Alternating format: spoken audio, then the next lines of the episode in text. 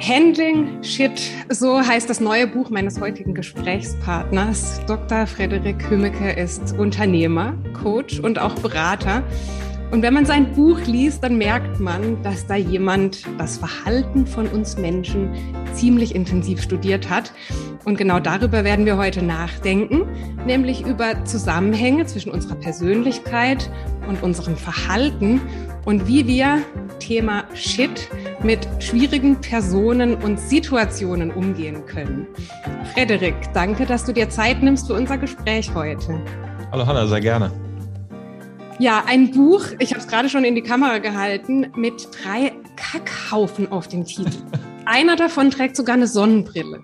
Also ich muss zugeben, dass meine Kinder sich selten so sehr für ein Buch interessiert haben, dass ihre Mutter gelesen hat. Also du hast Eindruck geschindet bei meinen Kindern. Erzähl mir bitte, wie kam es zu dieser Idee? Das Thema Shit und dann auch noch mit dieser Grafik, was, was steckt dahinter? Ja, ja, sehr gut. Dann hat das ja genau funktioniert. In der Tat, meine Tochter, als sie das Buch in den Händen hatte, war sie gerade anderthalb, die guckte drauf und sagte, pup, pup, sehr, sehr begeistert. Das Buch hat in der Tat auch da Eindruck gemacht. Also das Thema ist erstmal schon ein Stück weit aus eigener Leidensgeschichte, glaube ich, entstanden, weil ich sehr viel immer mal wieder mit schwierigen Personen und Situationen zu tun hatte. Habe schon in der Schule die erste Firma gegründet und ja, in dem Moment, wo es dann plötzlich um Sachen geht, wo es dann wichtig wird, dann erlebt man ja das teilweise schwierigste Verhalten und dann war die Frage, wie geht man damit um? Ich habe das damals nie Handling Shit genannt. Ich habe auch mir nie Gedanken drüber gemacht. Ich, ich fand einfach eben die anderen Leute so schwierig. Und ähm, immer mal wieder habe ich einen Dämpfer gekriegt, weil ich zum Beispiel eine Präsentation versemmelt habe, weil jemand da schwierig sich verhalten hat. Ja, und dann irgendwann habe ich angefangen, darüber nachzudenken, wie geht es denn besser und habe mich damit beschäftigt, habe dann die ganzen Themen gelernt, um besser mit solchen Situationen umgehen zu können. Nach einer Zeit rief mich ein sehr guter Freund an mit den Worten, ach, so ein Shit hier wieder, ich habe wieder das und das Gespräch gemacht, da muss man ein Seminar zu machen. Habe ich gesagt, ja, okay, hört sich gut an. Habe also das Seminar Henning Shit entworfen und irgendwann kam dann ein weiterer Kollege, das war der Michael Ehlers, den, der ja auch schon bei dir hier im Podcast war, äh, der kam dann auf mich zu und sagte, da muss er auch ein Buch zu machen. Und die Kackhäufchen sind in der Tat dann äh, die Idee vom Verlag gewesen. Der hat das Cover entworfen und es gab übrigens auch einige Kollegen, die gesagt haben, du kannst doch nicht einen Haufen Kacke auf dein Buch machen. Und da dachte ich, doch, habe ich es gemacht. Also alles Feedback, das ich zu dem Buch bisher bekommen habe, ich habe es ja schon das ein oder andere Mal auch auf meinen Social-Media-Kanälen gezeigt, das war immer positiv und immer in irgendeiner Form witzig, unterhaltsam, mal was anderes. Also scheint eine gute Idee gewesen zu sein.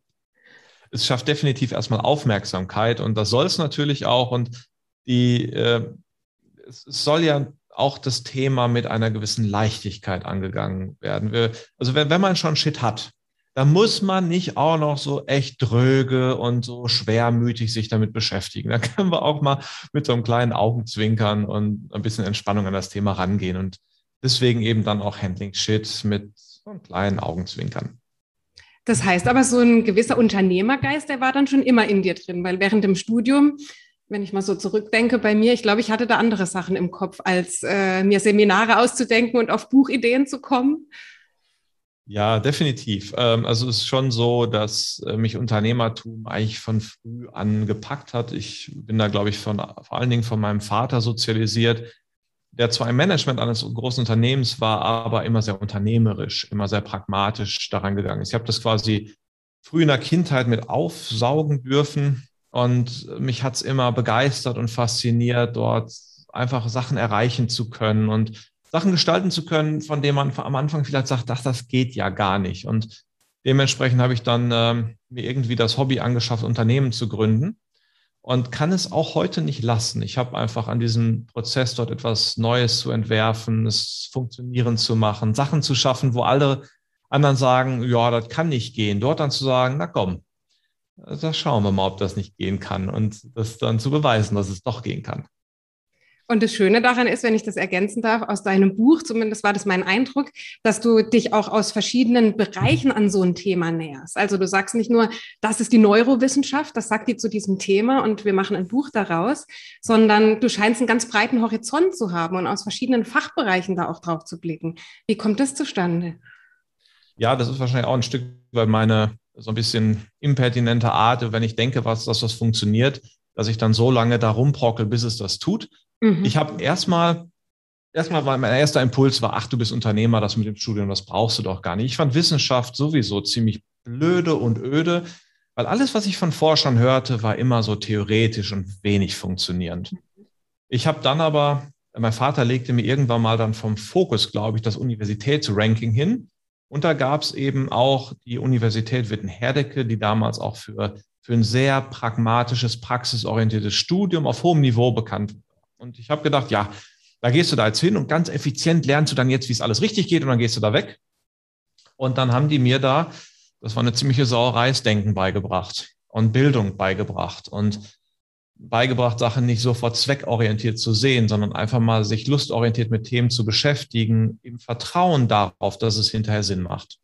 Und ich habe dann dort Wirtschaft studiert, habe ein Diplom in Ökonomie gemacht und merkte, ich, ich war noch nicht fertig. Gerade kam das Thema Neurowissenschaften auf und mein, mein Doktorvater hatte ein Buch schon dazu geschrieben, war da nah dran und ich dachte, hey, Neuroscience schon irgendwie geil, hatte ich in der Schule schon geil gefunden ja, da willst du was machen. Habe dann angefangen, meine Doktorarbeit im Bereich Philosophie über das Thema Neurowissenschaft in Verbindung mit Wirtschaft zu schreiben. Einfach, weil ich Bock drauf hatte. Das Feedback von allen Leuten war, du bist doch blöd, du hast die Wirtschaft gerade gelernt, jetzt fängst du mit einem neuen Thema an. Mach doch das, was du jetzt kannst. Und ich habe gesagt, nee, aber ich habe da Bock drauf. Und dann ähm, merkte ich auch in der Tat, Neuroscience hast du keine Ahnung von. Das war blöd und habe mich dann entschieden, während der Doktorarbeit nochmal ähm, angewandte Neurowissenschaften, also Neuroleadership in dem Fall, zu studieren und habe dann echt in der Doktorarbeit nochmal ein Zweitstudium äh, komplett in Fernlehre hinten dran gehängt, um mich mit dem Thema zu beschäftigen. Und auch da war direkt das Feedback von vielen Professoren. Ich habe mich bei einer Stiftung beworben zur Förderung. Da war dann das Feedback, ja, machen Sie doch mal eine Sache richtig, hier so, so vier, fünf Themenbereiche zusammenbringen. Jetzt wollen Sie hier noch Komplexitätstheorie und Netzwerktheorie und Neurowissenschaft. Machen Sie doch mal eins richtig, das klappt doch nie. Und da habe ich gedacht, jetzt erst recht. Ja. Hat dann der ganze Spaß auch siebeneinhalb Jahre gedauert. Ein Zweitstudium plus Doktorarbeit plus in drei Themenfelder einarbeiten zu machen. Aber das Geile ist, es ist echt was bei rausgekommen, was jetzt praktisch auch ein Stück weit die Grundlage unserer Arbeit ist. Das ist keine theoretische Arbeit geblieben, obwohl ja. sie sich so anhörte am Anfang. Das ist echt was Konkretes rausgekommen und zwar was Konkretes, was noch nie jemand vorher entwickelt hat. Weil noch nie jemand war vorher so bescheuert wie ich und hat eben vier Sachen gleichzeitig gemacht. Also ich kann nur aus meiner Perspektive sagen, dieses bescheuerte Verhalten von dir macht mir sehr viel Mut, denn bei mir ist ein ähnlicher Werdegang irgendwie mit Betriebswirtschaftsstudium und so diese klassische Schiene, um dann hinterher zu sagen, da fehlt irgendwie was und ich möchte da noch mehr und möglicherweise sind die Bereiche, die mich interessieren, gar nicht so unbedingt thematisch zuzuordnen zu dieser Betriebswirtschaft und dem Management. Und ähm, insofern machst du mir da sehr Mut mit deinem Weg. Und auch in dem Buch hat man es gesehen. Also ich lese sehr gern, ich lese sehr viel und habe in dem Bereich auch schon ja, zahlreiche Bücher gelesen. Möglicherweise sieht man es im Hintergrund. Und es kam einfach so viel wieder. Ich habe so viel wiedererkannt, so viele unterschiedliche Bereiche. Und dann mal so ein Gesamtbild daraus zu sehen, das war also ganz tolles Buch. Das Buch des Jahres. Ich kann mich da dem Michael Ehlers nur anschließen, der das so ähm, voraussieht. Äh, ganz, ganz toll. Ja. ja.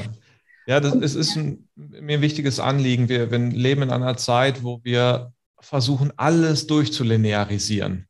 So, da, da willst du einen Managementjob, da machst du jetzt erstmal am besten nochmal Privatuni und danach machst du Auslandssemester, danach machst du Auslandspraktikum und danach musst du noch bei einem der Big Four im, im Beratungsbereich machen. Und da, da, da werden so, so sterile Lebensläufe gebaut unter der Hypothese, dieser Annahme, dass das der richtige Weg wäre. Ähm, aber es ist überhaupt gar nicht unmittelbar klar, dass das überhaupt der direkteste und beste Weg ist. Ne? Also, was ich eine sehr schöne Metapher fand, die mir einmal gezeigt wurde, ist, wenn man auf einem Blatt Papier zwei Punkte hat, einen links und einen rechts, dann sagt einem das Klassische, die kürzeste Verbindung zwischen zwei Punkten ist die Gerade. Ne? Dann, dann wird hier so eine Linie gemacht. Aber eigentlich ist die kürzeste Verbindung, wenn man beide Punkte aufeinander legt und das Blatt faltet. Und, und das ist halt nicht intuitiv, das ist nicht klar. Und du weißt schon gar nicht vorher, dass es nachher so rauskommt. Und wir brauchen dort Mut zum komplexen Leben, Sachen auch anders zu machen und sie begeisterungs- und lustgesteuert anders zu machen. Natürlich gut überlegt im Moment.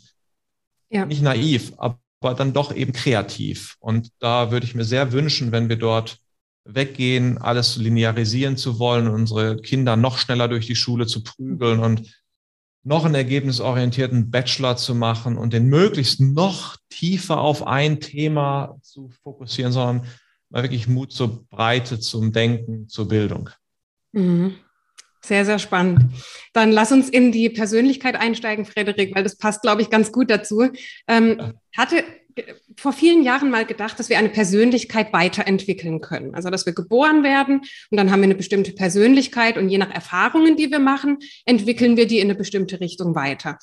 Dein Buch und auch viele andere Ansätze, die ich kenne, ähm, behaupten im Grunde das Gegenteil. Und das finde ich beruhigend. Sie sagen nämlich, und das kannst du gleich viel besser als ich noch formulieren, dass jeder von uns eine gewisse Persönlichkeit im Grunde, wenn wir auf die Welt kommen, haben und es das Ziel ist, das ist jetzt meine Formulierung, da sagst du mir, wie du dazu stehst, dass wir diese Persönlichkeit gewinnend leben, dass wir sozusagen die, ähm, dass wir die Stärken, die wir haben, die Persönlichkeitsmerkmale so herausarbeiten, dass wir sie in positiver Weise einsetzen können. Und da möchte ich auf dein Deep Ocean Modell mit dir zu sprechen kommen, weil da habe ich zwei, drei Fragen. Aber erstmal, ist das, habe ich das richtig verstanden? Ist das der Kern davon? Oder wie, was ist Persönlichkeit? Ja, ja es, äh, das ist eine unglaublich spannende Frage, allein schon deswegen, weil fragst du teilweise denselben Autor, kriegst du zwei unterschiedliche Antworten. Mhm. Es gibt ähm, einen, einen sehr berühmten äh, YouTube-Kanal, SciShow, die machen wissenschaftlich fundierte äh, Clips und in dem einen wird dir erklärt, Persönlichkeit ist stabil, da kannst du nichts dran ändern und in dem nächsten wird erklärt, wie du deine Persönlichkeit ändern kannst. Mhm. Dann stellt sich die Frage und sagt sich, hä, was denn nun? Und im Kern hintersteht, ist, dass die Benutzung des Begriffs Persönlichkeit schon nicht so eindeutig ist. Ja. Denn es werden gerne zwei unterschiedliche Sachen verwendet, nämlich einmal Persönlichkeit als wie du halt so bist, wenn man dich beobachtet und dann sagt man ja, du bist halt irgendwie dieses Jahr ein bisschen anders drauf als letztes Jahr. Du machst halt ein paar andere Sachen. Du hast zum Beispiel diese Morgenroutine.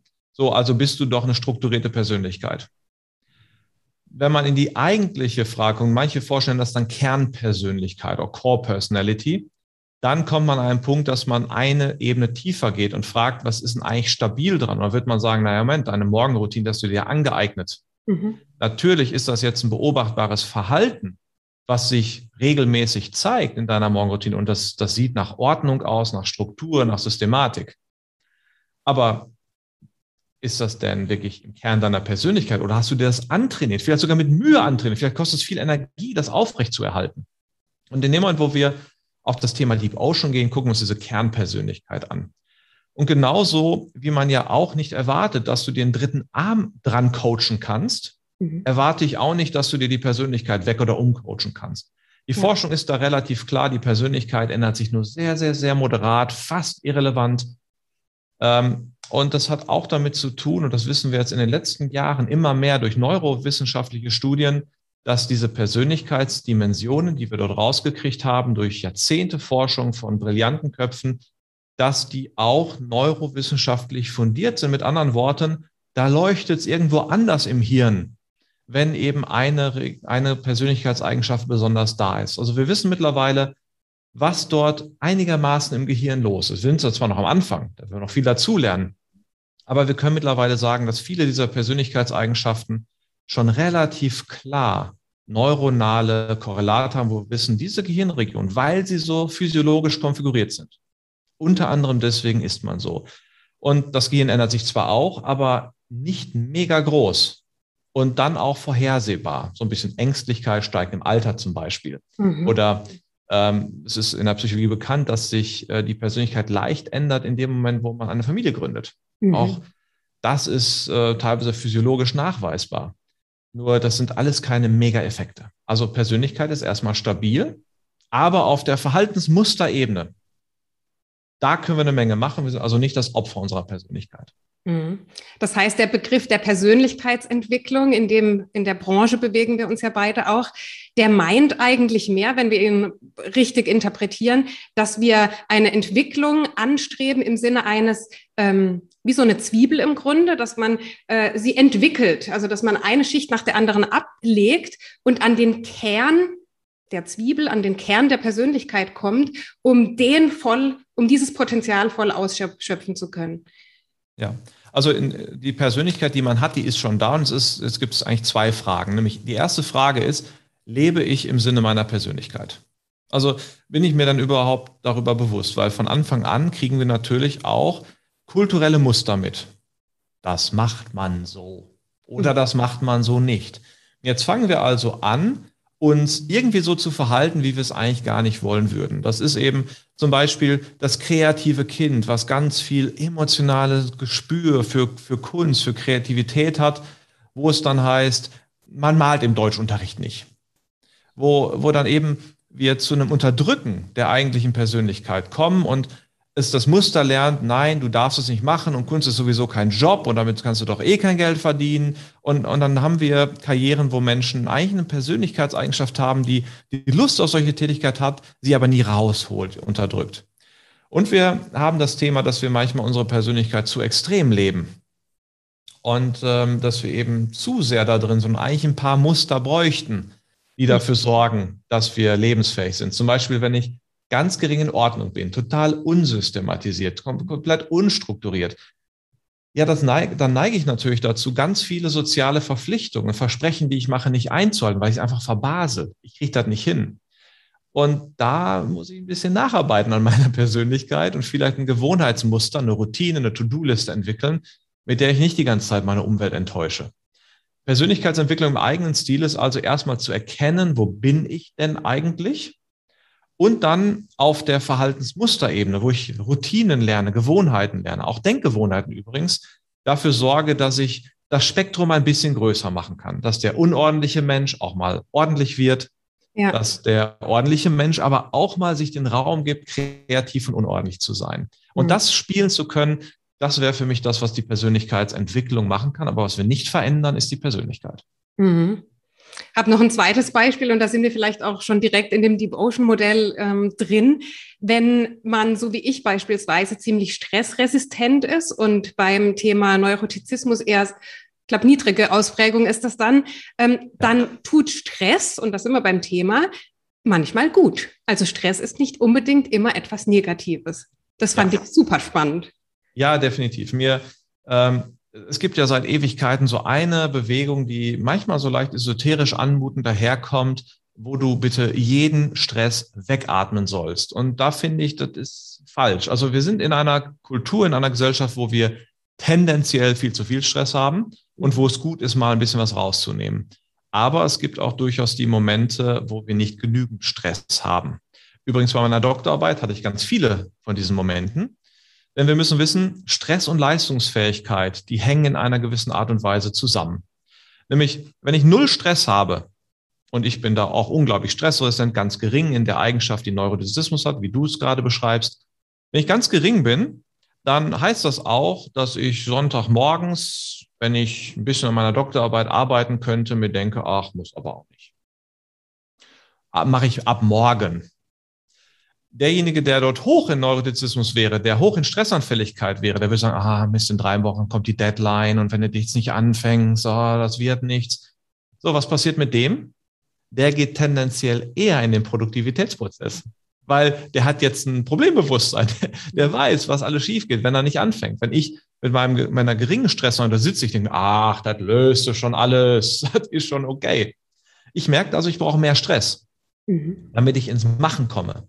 Ich habe also meinen Doktorvater angerufen und habe gesagt, Professor Dr. Predat, in äh, zwei Monaten habe ich die ersten zwei Kapitel fertig. Können wir schon mal einen Termin machen, um die zu besprechen? Und er sagt, ja, klar, machen wir einen Termin. Dann hatte ich einen Termin und noch kein Wort auf dem Blatt.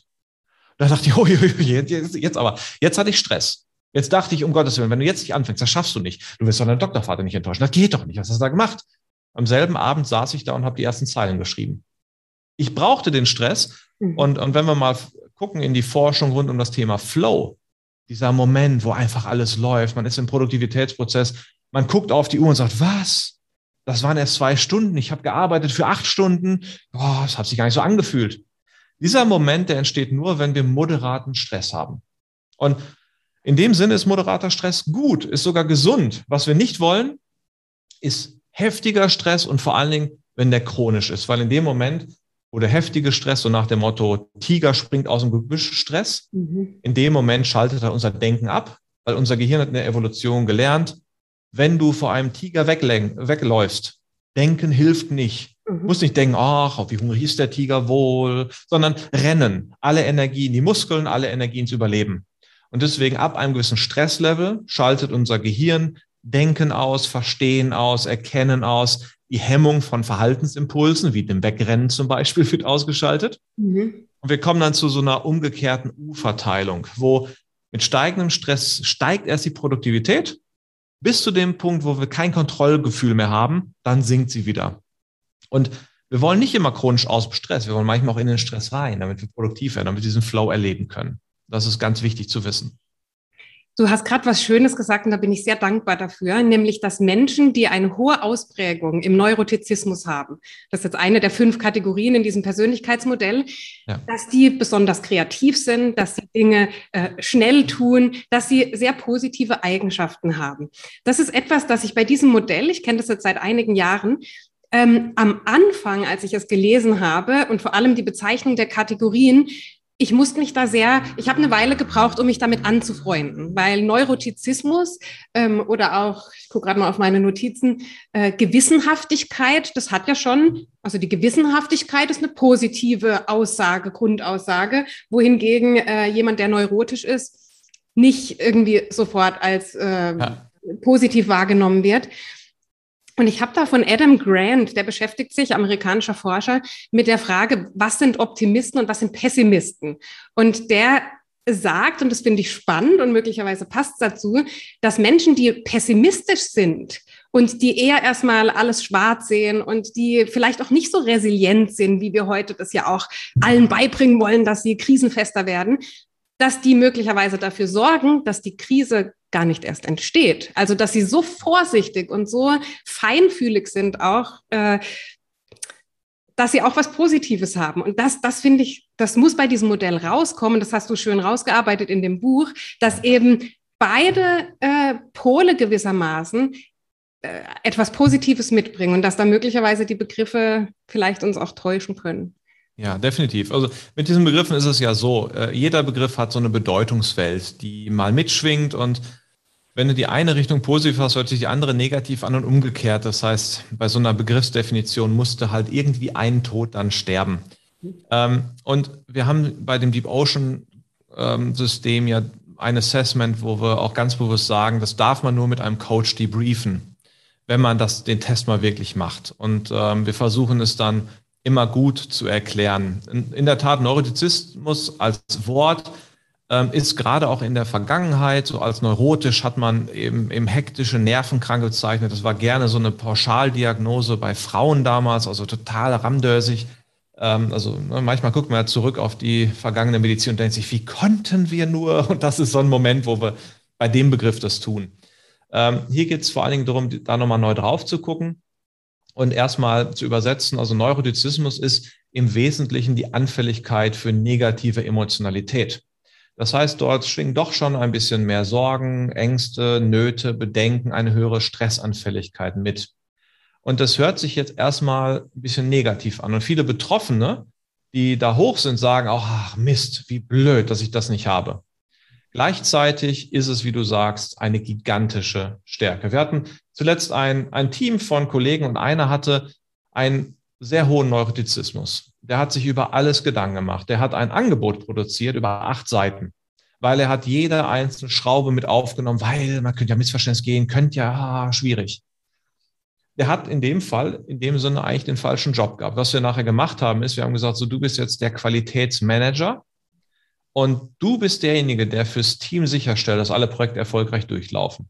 Weil mit, mit seinem Gespür für Risiken, mit seinem Gespür für diese Themen, die schiefgehen könnten, für das Gespür, wo, wo beim anderen eher so eine Unstimmigkeit entstehen könnte, hat er ein Frühwarnsystem. Super. Und da lieber einmal zu früh gewarnt, als mhm. einmal zu wenig, ne? Ja. Also wenn, wenn es die Schlange im Busch ist, ich springe lieber einmal mehr weg, als einmal weniger, wenn das eine Schlange im Busch ist, vor allen Dingen, wenn sie giftig ist. Das die Herausforderung ist jetzt hier, und da sind wir wieder bei der Persönlichkeitsentwicklung, dass wir für ihn einen Verantwortungsbereich finden, wo er diese Stärke einsetzen kann. In dem Moment, wo wir gesagt haben, hey, du bist jetzt der, der für Qualität und präzises Durchlaufen von Projekten zuständig ist. Und damit bist du eine richtige Ressource fürs Team, weil die sind eher begeisterungsfähig, die sind hoch in Enthusiasmus, die machen im Zweifel auch mal Quatsch. Ne? Die fallen heuer, hört sich ja eigentlich so toll an. Ah, Enthusiasmus, so, mögen wir kulturell, ne? Ja, aber das sind auch die, die ganz häufig deswegen an auf die Schnute kriegen, weil sie unüberlegt loslaufen. Ne? Also die fangen an, mit Vollgas zu rennen. Und nachher merken sie, dass es eine Glastür gewesen ist. Und das tut dann auch weh. Und das ist, ist in dem, was sich so eher schön anhört, eher auch eine Schwäche drin. Und jetzt in einem Team beide zusammenzubauen und zu sorgen, dass der Enthusiastische den Impuls gibt, es zu machen, dass der mit höherem Neurotizismus dort im Risikomanagement rein und dafür sorgt, dass es auch funktioniert, weil man die Risiken sieht. Ja, dann, dann packt man Kompetenzen zusammen und jeder hat seinen Platz und jeder kann seine Persönlichkeit so leben, dass es produktiv ist. Und das schafft eine Zufriedenheit. Und die ist eine gute Grundlage dann für eine Teamarbeit in dem Fall. Das heißt, wenn ich dich richtig verstehe, du kennst die unterschiedlichen Persönlichkeitstypen von den Menschen, mit denen du zusammenarbeitest, um ja. sie entsprechend richtig einsetzen zu können. Das ist ähm, für mich eine der wichtigsten Führungsaufgaben. Und alle Führungskräfte, mit denen wir so ein Deep Ocean Profil machen, die gucken ganz anders auf ihr Team. Also jemand, der ganz gering in Neurotizismus, sich keine Bedenken macht, keine Risiken sieht, ganz gering in Ordnung ist, ich weiß nicht, ob ich den als Buchhalter haben möchte. Sondern da hätte ich gerne jemanden, der, der ordentlich, systematisch, strukturiert Themen abarbeitet, mit dem Risikobewusstsein, weil Hauptjob des Buchhalters ist ja dafür zu sorgen, dass die Prozesse so eingehalten werden, dass die Buchhaltung stimmt und dass ich auch in meinen Jahresabschlüssen so sauber bin, dass ich als Chef nicht in den Knast wandere. Das ist ja schön, wenn das einer macht. Ähm, und derjenige, der hoch in Enthusiasmus und Begeisterungsfähigkeit ist, ja, den kann ich aufs Networking-Event schicken. Der, der redet mit 20 Leuten. Jemand, der hoch in Neurotizismus und geringen Enthusiasmus, der wird sich da sehr überwinden dürfen. Das heißt, in dem Moment, wo ich mein, mein Team kenne und die Stärken die Schwächen, die aus dem Profil entstehen, auch verstehe, dann merke ich, das sind gar keine Schwächen, sondern ich muss sie mittlerweile einfach nur richtig einsetzen. Dann gibt es ein ganzes Set an Stärken. Und wenn die Stärke zur Aufgabe passt, na, dann wird es rund. Also ein, ein typisches Beispiel, äh, wir machen ja ganz viel Coaching, ganz viel Beratung. Wir achten darauf, dass unsere Coaches, die in Coaching-Prozessen unterwegs sind und gerade in Change-Prozessen, dass die gering in der Neigung Politeness sind. Politeness ist die Neigung, soziale Normen zu erfüllen. So, was passiert, wenn ich jetzt einen Coach habe, der in ein Team reingeht und jetzt als erste intuitive Neigung die das Bedürfnis hat, die sozialen Regeln zu erfüllen, nämlich genau die, die wir gerade ändern wollen. Nee, wir, wir brauchen einen, der, der sagt, es ist mir doch erstmal jetzt intuitiv egal, wie ihr es macht. Wir wollen es doch jetzt anders machen. Und der dort auch bereit ist, ganz bewusst sich zu positionieren gegen eine Kultur. Und so achten wir sehr darauf, dass wir unsere, unsere Kollegen entsprechend ihrer Persönlichkeit gut einsetzen. Was nie immer perfekt klappt, aber sich anzunähern, schafft schon einen riesigen Wert. Und das kannst du bei Menschen intuitiv erkennen oder brauchst du diesen Test, um das zu verifizieren oder um das klar für dich zu haben? Ja, also es gibt so typische Verhaltensmarker, die, äh, die beobachtbar sind. Und jemand, der zum Beispiel so einen Deep Ocean Coach Lehrgang, jetzt im Oktober findet der nächste statt, äh, das sind äh, zwei Tage ähm, live zusammen plus dann nochmal äh, vier Slots, wo wir miteinander arbeiten und die Teilnehmer, die dann zertifizierte Deep Ocean Coaches sind, die fangen schon an, die Persönlichkeitseigenschaften im Verhalten zu sehen. Wir sind da vorsichtig, weil wir sagen, wir bilden immer nur Verhaltenshypothesen. Ne? Wir, wir wissen nie, was ist ohne ein ordentliches Assessment. Und selbst das kann manchmal im, im Rahmen der, der Fehlertoleranz wissenschaftlich Unschärfen haben. Ähm, aber mit der Erfahrung und mit diesem Werkzeug arbeite ich jetzt über eine Dekade. Mit der Erfahrung kann ich schon relativ flott hingucken und sagen, wie eben die Menschen höchstwahrscheinlich ticken. Zum Beispiel höher oder niedriger. Zum Beispiel sehe ich jetzt gerade bei dir ein riesiges Regal an Büchern. Du machst diesen Podcast mit anderen Worten. Intellekt wirst du sehr hoch sein. Das heißt, ein hohes Bedürfnis zu der Frage, wie tickt denn das und wie ist was miteinander vernetzt? Allein schon die Struktur deiner Fragen, verschiedene Themenfelder vernetzen zu wollen, zeigt Intellekt hoch. So einen Podcast machst du nicht mit einem geringen Enthusiasmus und äh, wahrscheinlich auch ein mindestens mittleres, wahrscheinlich hohes Level an Dominanz, also dem Anspruch zu sagen, ich gehe jetzt in Führung, ich schaffe das jetzt, ich ziehe das jetzt durch. Und so kann ich jetzt allein von, von unserem Gespräch was ja das, das erste Mal ist, wo wir miteinander wirklich sprechen, ja. Äh, kann ich schon die ersten Faktoren ableiten. Und da gibt es manche, die, da klappt es besser. Und es gibt manche, da klappt es eher schwieriger. Neurotizismus ist manchmal schwierig zu beobachten, weil wir die Stressreaktion häufig für uns selber behalten und gerne auch mal unterdrücken. Da wird es dann ein bisschen mühsamer. Das ist dann die Erfahrung, die das zeigt. Zumal Stress ja auch eine Art Gedankenkarussell sein kann. Also ich bin beispielsweise bei Krisen, würde ich behaupten, sehr krisenfest. Also ich kann da gut drauf und ruhig darauf reagieren. Aber manchmal in meinem Kopf entstehen Krisen, die gar nicht da sind. Das heißt, die sind ja dann möglicherweise bei anderen gar nicht zu erkennen. Ja. Was ich auch spannend finde, die, die Selbstwahrnehmung und die Fremdwahrnehmung, die können ja oftmals auseinanderliegen. Ich sage das deshalb, ich habe diesen Test gemacht und war bei fast allen Kategorien ziemlich durchschnittlich, also ziemlich in der Mitte. Und dann habe ich meinen Mann gebeten, habe gesagt, du, ich kann mich wahrscheinlich einfach nicht entscheiden, da in irgendeiner Form was anzuklicken. Bin ich das wirklich oder ist das ein Wunschdenken oder auf jeden Fall hat er dann den Test für mich gemacht und das war dann eindeutig. Und als er mir das gespiegelt hat, wie er mich sieht, habe ich gesagt, ja, das ist ja ganz klar. Ich habe zum Beispiel von mir gedacht, dass ich nicht so unbedingt ein planerischer Mensch bin und nicht so durchstrukturiert. Und dann sagt er, du, wenn wir irgendwo einen Ausflug machen, dann hast du Tupperdosen dabei, da liegen die Karotten aneinander sozusagen. Oder du sortierst deine Bücher nach Farben oder du machst To-Do-Listen, du machst dies und das. Wo ich dann sagte, ja, tatsächlich, aber ich nehme mich persönlich gar nicht so wahr. Also finde ich auch spannend. Ja, definitiv. Ähm, ich hatte auch so einen Moment, wo ich dachte, der Test ist kaputt. Ja. Also ich, habe solche Späße gemacht, wie zum Beispiel äh, im Auto auf dem Weg zur Schule laut Musik gehört, auf dem Feldweg in Wohngebiet fahren, Musik runtergedreht, weil was sollen die Leute denken? So, wenn, wenn du das machst, dann ist das ein typischer Verhaltensmarker für Politeness hoch. Also die, die Neigung, soziale Normen zu erfüllen. Ne? Das ist der Lieblingsspruch im Politeness-Bereich ist, das macht man nicht. Politeness, da steckt das Wort Höflichkeit hinter, und zwar jetzt im Sinne des mittelalterlichen Hofs, also einer sozialen Struktur mit sehr klaren Regeln und Normen. Und hohe Politeness heißt, hohe Höflichkeit heißt das Bedürfnis, das einhalten zu wollen. Und jetzt habe ich das gemacht und bei mir kommt im Politeness im Test irgendwie 15 raus, also auf der Skala von 0 bis 100. Ich dachte, der Test ist kaputt, so ein blöder Test. Und nachher stellte ich erst fest, ich habe das sozialisiert bekommen. Ich habe das gelernt, mich so zu verhalten. Das war ich aber gar nicht. Ja. Und ich, ich habe mir dann erstmal einen Coach einen Tag lang genommen, um, um das mal äh, zu identifizieren und habe dann festgestellt, systematisch habe ich eigentlich das Bedürfnis, auch mal Regeln zu brechen und das auch mal als Zielelement zu nutzen, gerade in der Beratung.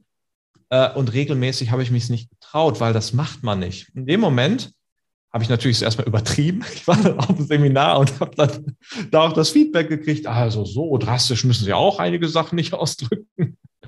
Und dann habe ich, als ich es dann eingependelt hatte und wusste, an welcher Stelle es sinnvoll ist, doch ein bisschen sozialkonform zu sein, an welcher Stelle ich meine geringe Politeness leben dann, da habe ich dann erst eine, eine, echte Kalibrierung für mich gekriegt.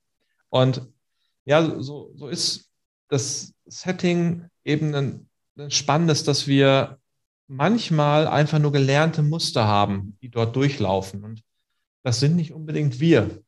Und dieser Test hat eben die Stärke, dass er an den eigentlichen Kern drankommt. Und das ist das Beeindruckende. Das heißt, wir fragen nicht die Musterwelt ab, nicht die gelernten Routinen, die man das so tut, sondern das, was an Persönlichkeit dahinter steckt. Und da kann es beeindruckende Erkenntnisse geben, die unglaublich weiterhelfen können.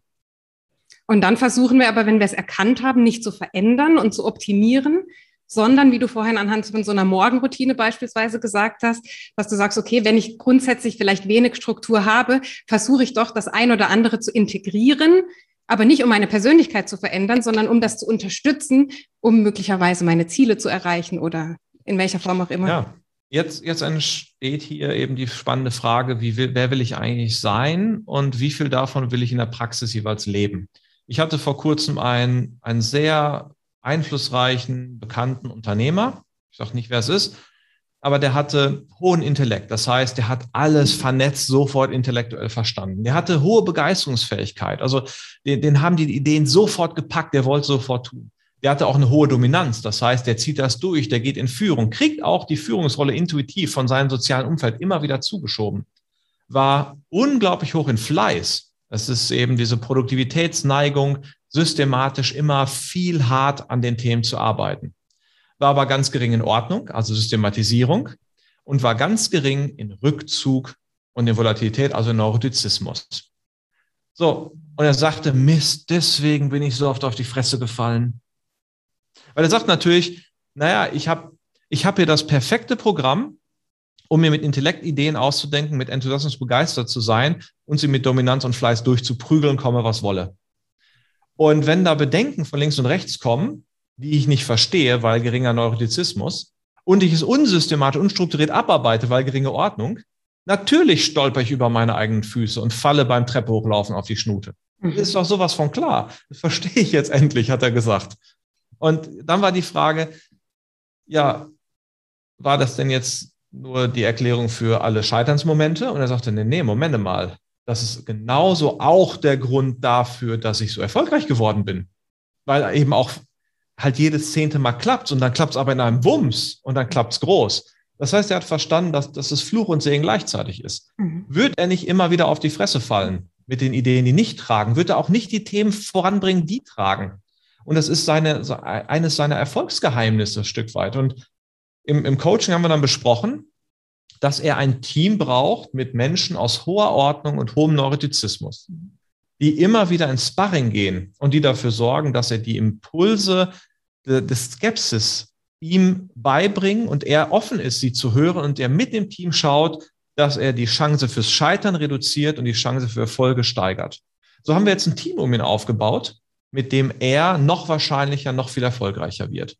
Und er macht immer noch genau dasselbe, was er in der Persönlichkeit hat. Ist nicht mehr so bitter über die Scheiternsmomente, weil er auch sieht, er braucht sie. Ne? Ohne, ohne, ohne Licht kriegst du halt keinen Schatten, aber auch keine Sonne. Vielleicht noch eine Abschlussfrage zum Deep Ocean Modell und dann will ich gerne noch mit dir ein bisschen über Stress und über den Shit sprechen. Ähm, in Partnerschaften und in Beziehungen, das ist so ein bisschen mein Steckenpferd, auch beschäftige ich mich gerne mit.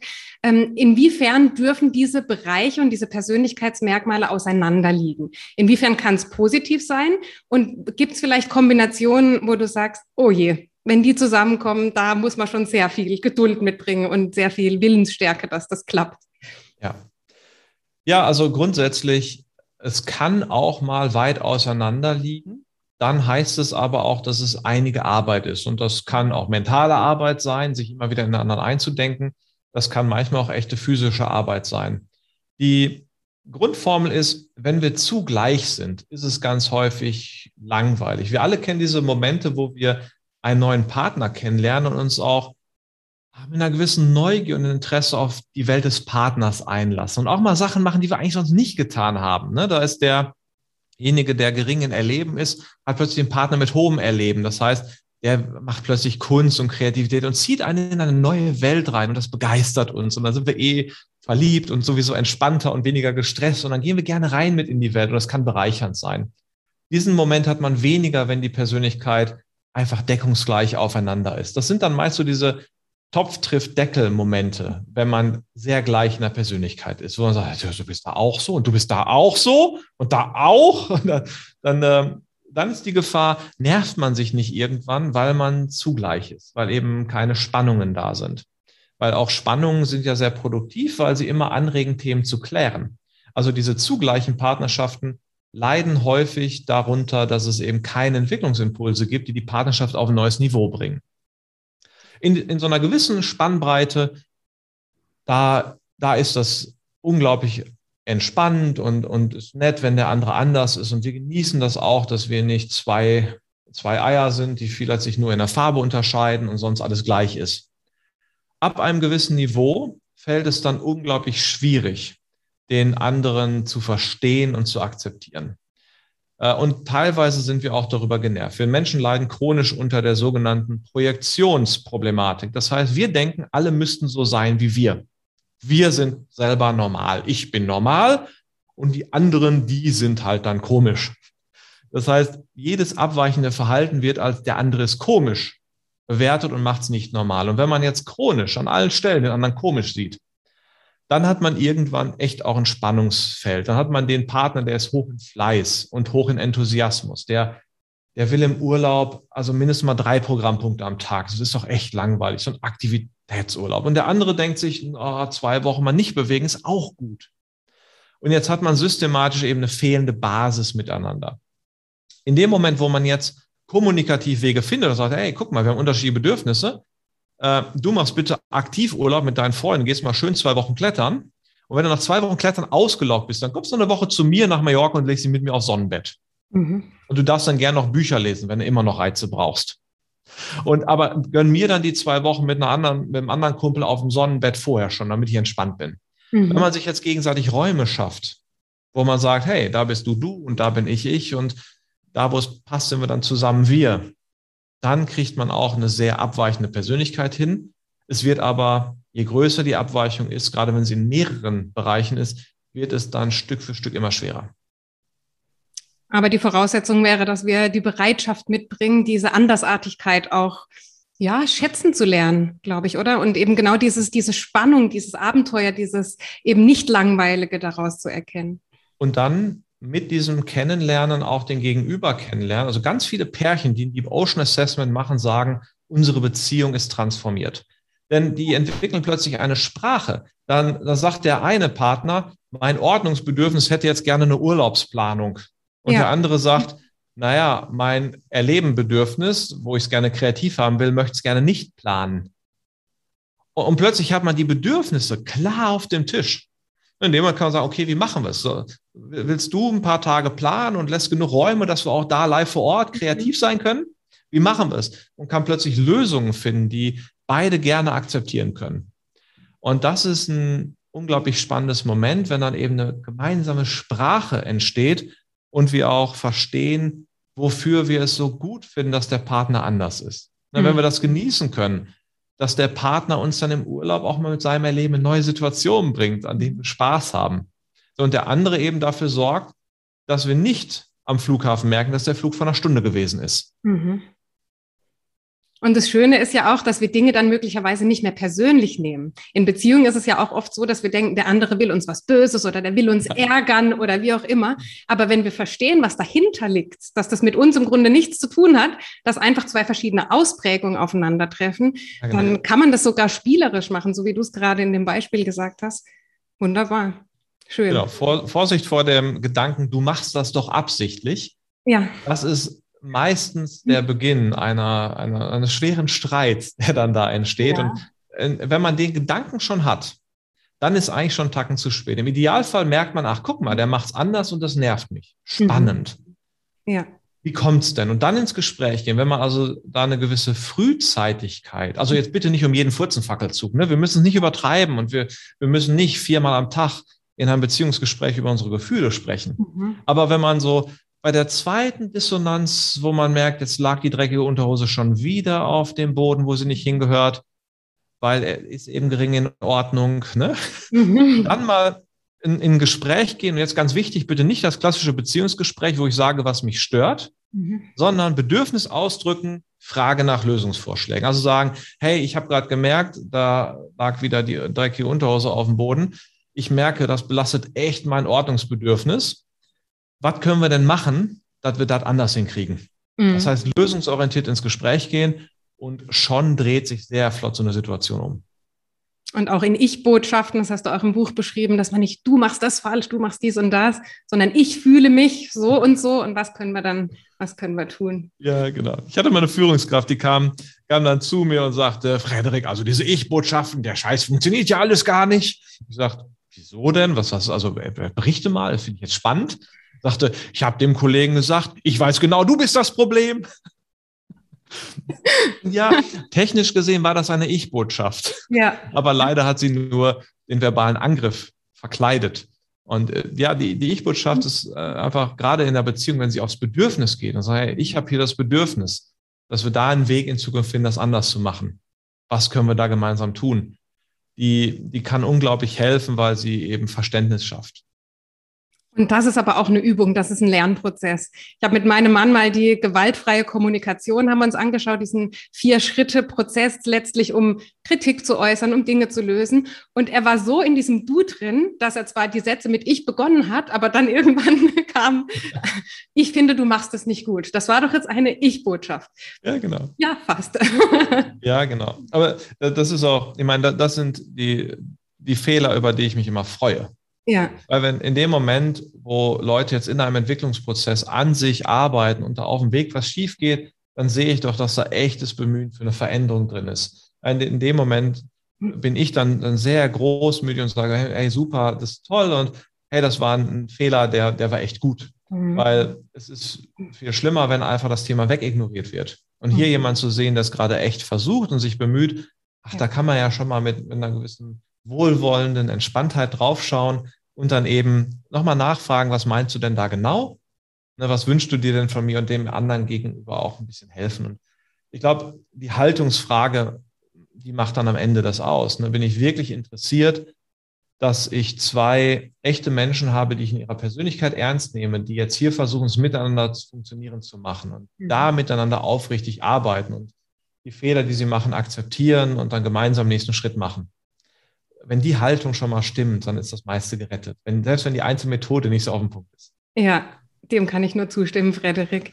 Lass uns zum Abschluss noch ein bisschen über die, über die schwierigen Personen und die schwierigen Situationen sprechen.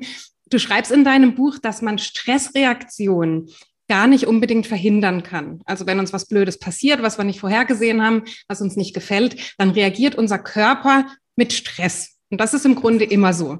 Und jetzt geht es darum, oder es kann unsere Aufgabe sein, so habe ich es verstanden, dass wir in Form einer mentalen Vorbereitung, in Form eines Trainings uns auf diese Vor Situation vorbereiten, dass wir besser gewappnet sind. Wie kann so eine Vorbereitung aussehen? Es gibt da mehrere Ebenen. Die erste Frage ist schon mal, wie schaffe ich es nicht mit so einem latenten Grundstress durch die Gegend zu laufen? Viele von euch kennen diese Momente, wo sie am Schreibtisch sitzen, so Schultern hochgezogen und irgendwann merken, dass sie schon vier Stunden vollkommen verkrampft mit hochgezogenen Schultern am Schreibtisch sitzen. Und das ist einfach so ein, so ein chronisch latenter Basisstresslevel. Wenn der schon mal da ist und es kommt ein bisschen Stresschen obendrauf, dann ist halt schnell das Fass zum Überlaufen gebracht. Das heißt, so der erste Grundlagentipp ist zu sagen, ah, einmal in die Ruhe gehen. Da gibt es jetzt verschiedene Methodiken, ne, sich einmal ab, ganz bewusst rausnehmen, einmal zum Beispiel körperlich mal kurz ein paar Stretchübungen zu machen, vielleicht eine Achtsamkeitsübung mit irgendeiner schönen App auf dem Telefon, mal eben fünf Minuten durchatmen, den Grundstresslevel runterbringen. Das hilft schon mal unglaublich viel. Das zweite ist, und das ist ganz wichtiges, auch für die Gesundheit wichtiges Thema, antizipativen Stress zu vermeiden. Was ist hm. antizipativer Stress? Wenn ich heute schon gestresst bin, weil ich glaube, dass nächste Woche ein Meeting schwierig sein könnte, hm. dann laufe ich jetzt anderthalb Wochen gestresst durch die Gegend. Und das ist überhaupt gar nicht produktiv, ist sogar auch echt gesundheitsgefährdend, weil dieser chronische Stress hat echte, schlimme, negative gesundheitliche Auswirkungen. In dem Moment, wo ich merke, Ah, ich habe das gerade. Dann mhm. mal zu sagen, hey, ich bin gestresst, okay, das ist jetzt eine Chance, ne? weil was will mein Körper mir sagen? Mein Körper will mir sagen, du hast noch nicht das Gefühl, dass du das Thema jetzt im Griff hast. So, also, worum geht's nicht eigentlich? Ne? Es geht vielleicht darum, systematischer, strukturierter an das Thema ranzugehen, sich besser auf das Meeting vorzubereiten. Also irgendwas will euer Gehirn euch sagen und sagen, tu doch bitte was. Mhm. Und indem man vorher sagt, okay, ich plane das jetzt. Ich setze mich mal eine halbe Stunde hin, ich bereite mal das Meeting für den Worst Case vor. Wenn das. Meeting noch schlimmer läuft, als ich mir jetzt gerade vorstellen kann, wie kann ich reagieren, dass ich es trotzdem noch hinkriege? In dem Moment, wo man sowas hinkriegt und das mal durchdenkt, im Buch gibt es unter anderem die Shitmap als Werkzeug, mit dem ihr das ganz pragmatisch machen könnt, dauert 20 Minuten so eine Vorbereitung und die ist wirklich hilfreich. Ja, dann geht ihr schon anders durch den Tag und auch anders in das Meeting rein.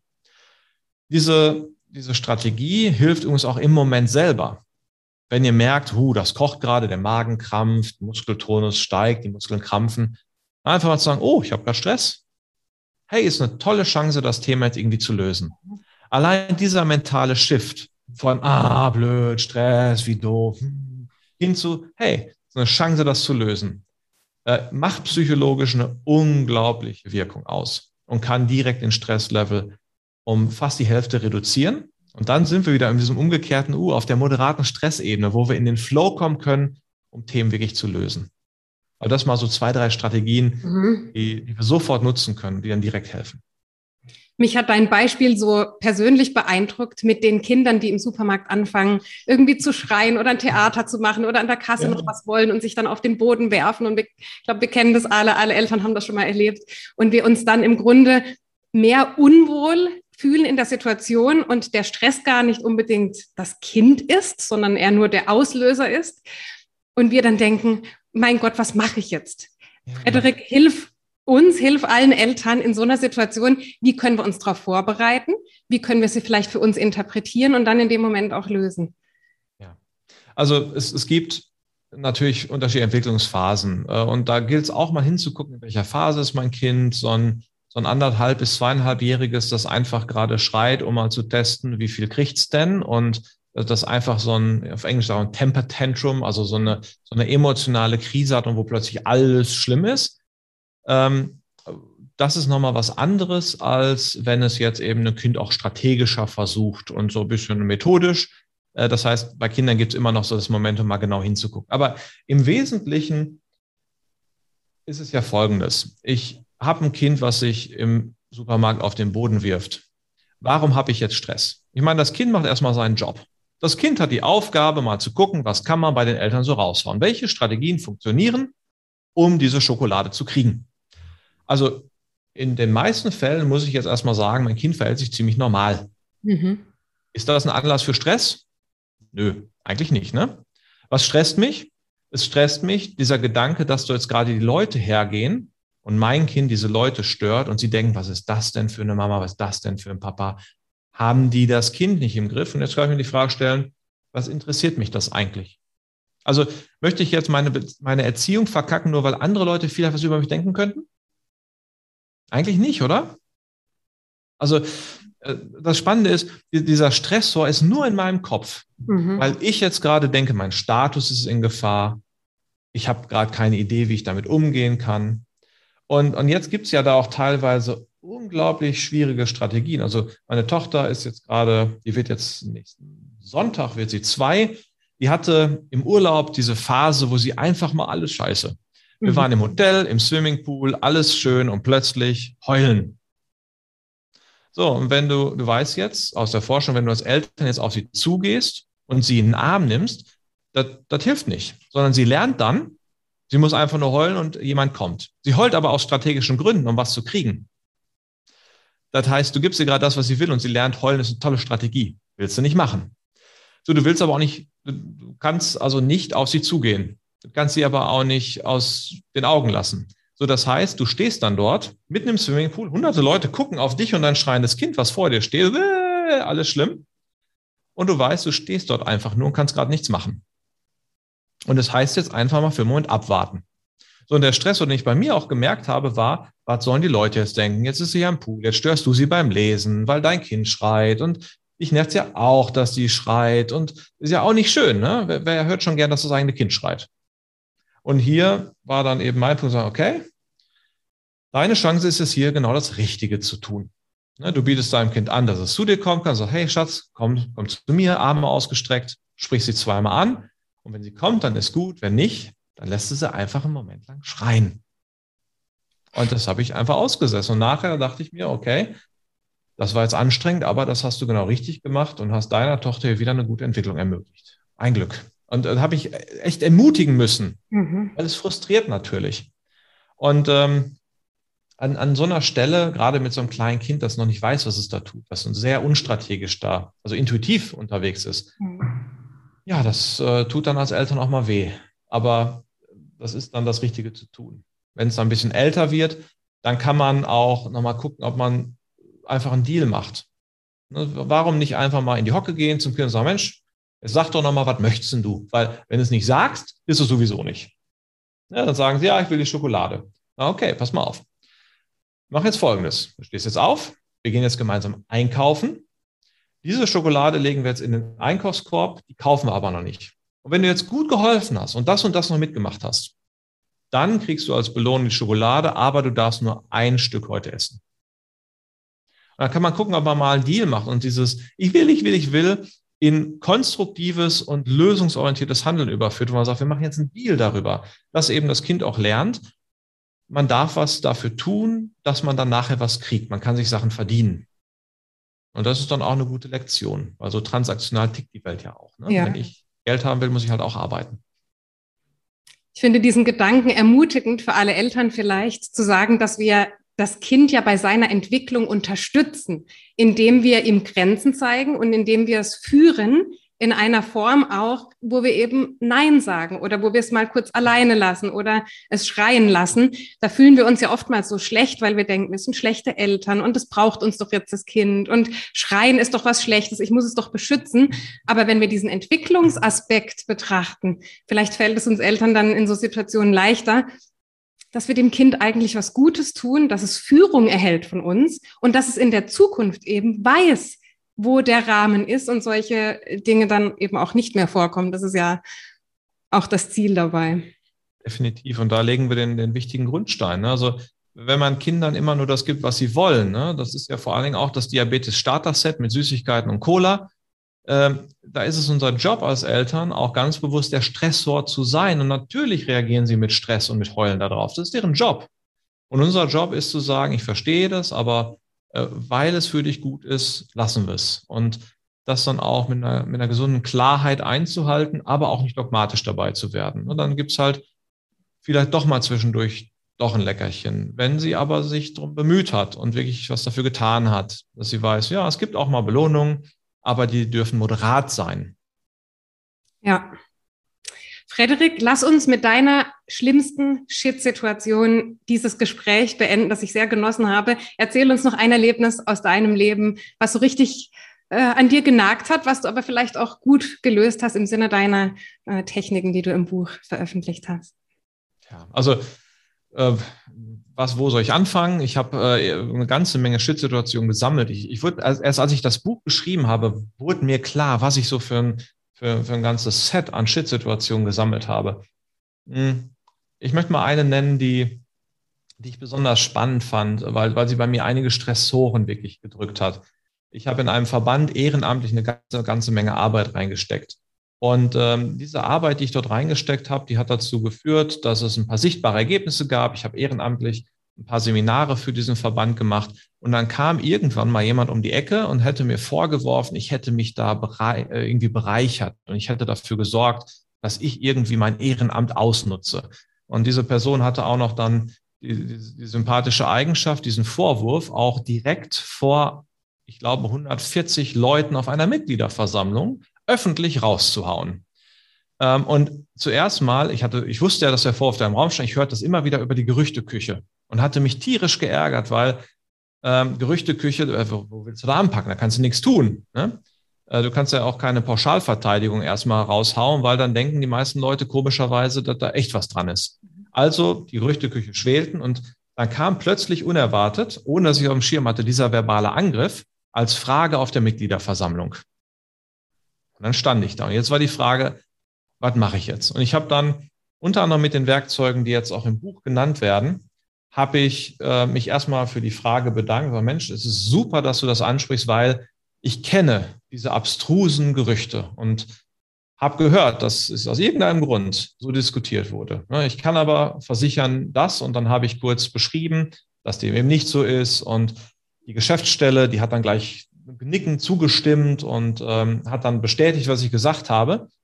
Und ähm, ich habe das halt mit einer so hohen Ruhe und Klarheit wegmoderiert und Stellung bezogen, dass ich noch ein, zwei Jahre später von Mitgliedern aus dem Verband angesprochen wurde mit den Worten, hey, du hast doch damals so toll auf, die, auf den Angriff von diesem Idioten reagiert, ne?